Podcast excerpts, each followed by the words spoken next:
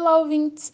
Esse podcast é um projeto para divulgação científica do artigo da série Geologia da Universidade de São Paulo, denominado o Registro Fossilífero de Metazoários ediacaranos na América do Sul e suas implicações nos estudos sobre origem e complexificação da vida animal, que tem como objetivo exemplificar e tornar as informações mais acessíveis e claras para todos.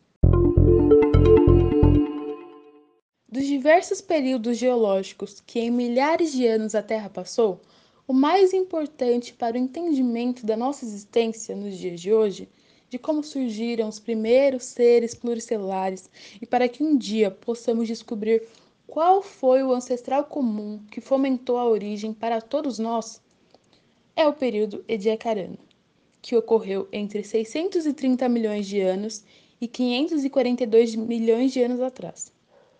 O período ediacarano sucede ao período criogeniano de sua era e precede o período cambriano da era paleozoica. Obviamente, todos tiveram participação na evolução da nossa biota atual, da era cenozoica. Mas vamos começar do início. O período ediacarano marca o aparecimento dos primeiros organismos macroscópicos complexos de que se tem registro fóssil.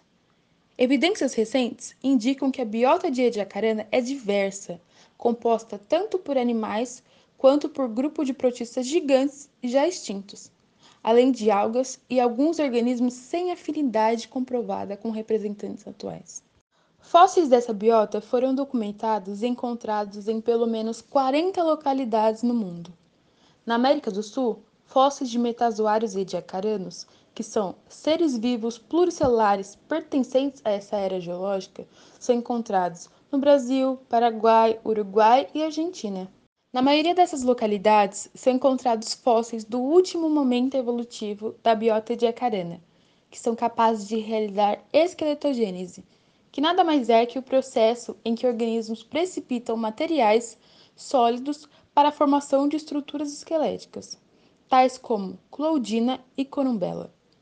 Esses pertencentes à Assembleia Nama, uma das quatro subdivisões do período de Acarando.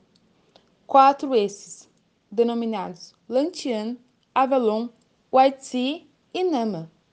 Essa novidade evolutiva surgiu provavelmente em respostas às pressões de predação para a proteção predador-presa e mudanças químicas bruscas nos oceanos. Recentemente, foram encontrados fósseis de organismos de corpo mole típicos de outra Assembleia de Acarana, a White em Santa Catarina, aqui no Brasil. E esse fato é de grande importância, uma vez que representa a única descoberta na América do Sul que apresenta organismos dessa Assembleia refletida na aquisição independente de esqueletos de animais e a exploração de novos habitats, culminando mais tarde na explosão cambriana.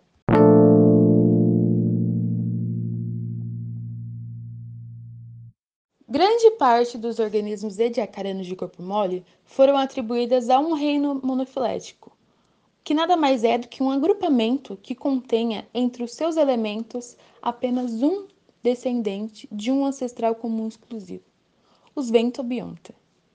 Os ventobiontes são morfologicamente definidos como organismos acolchoados, caracterizados por corpos ocos recobertos por cutículas orgânicas flexíveis suscetíveis a pressões hidrostáticas e tubulares. Além da biota peculiar, o fim do Ediacarano foi marcado por bruscas mudanças geoquímicas na água, podendo refletir eventos de anoxia, que é a falta de oxigênio em mares rasos. Em seguida, o registro fóssil do pré-cambriano apresenta a maior diversidade de equinofósseis, que são os vestígios da atividade de organismos que ficam preservados tais como pegada, ovos e pela primeira vez verticais. Esses equinofósseis mostram que os organismos começaram a utilizar o substrato para proteção e ou busca e exploração por alimento, o que reflete um período de reconstrução ecológica que se estabeleceu no Ediacarano e foi denominado Revolução Agronômica ou Revolução de Substrato Cambriano. Antes dessa evolução ecológica, os organismos viviam fixos aos substratos e aos poucos táxons providos de mobilidade apenas pastavam sobre as esteiras microbianas. No Brasil, a presença de registros fósseis ediacaranos na bacia de Itajaí apresenta registros evolutivos importantes para o entendimento do despertar da vida animal na Terra, uma vez que pode constituir o segundo registro da biota ediacarana datada ao mesmo tempo no mundo. Os fósseis da Baía de Itajaí, que foram Chanceloria, Choia, Parvacurina, Ciclomedusa e Charniodissus, foram encontradas sob a forma de impressões e moldes.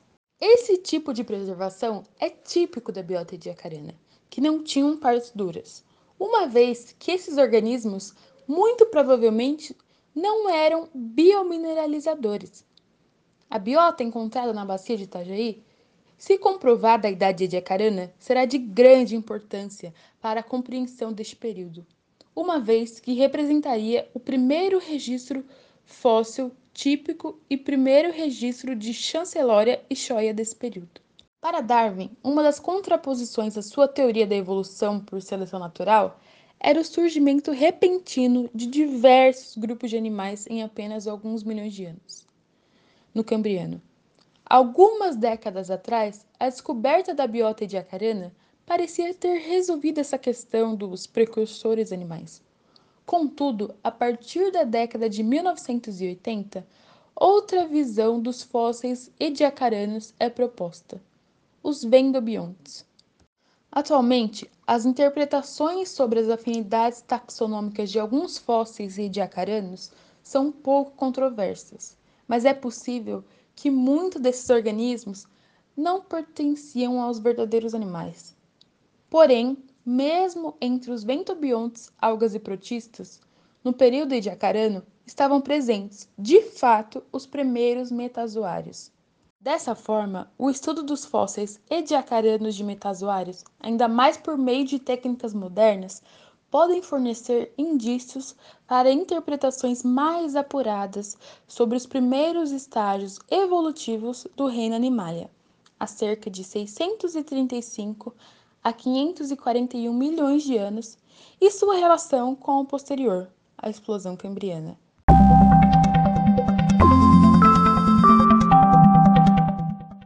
Esse podcast foi desenvolvido com a orientação do professor Danilo Centeno, docente da disciplina de Evolução e Diversificação da Vida na Terra na Universidade Federal do ABC, com autoria de Letícia Helena Constantino.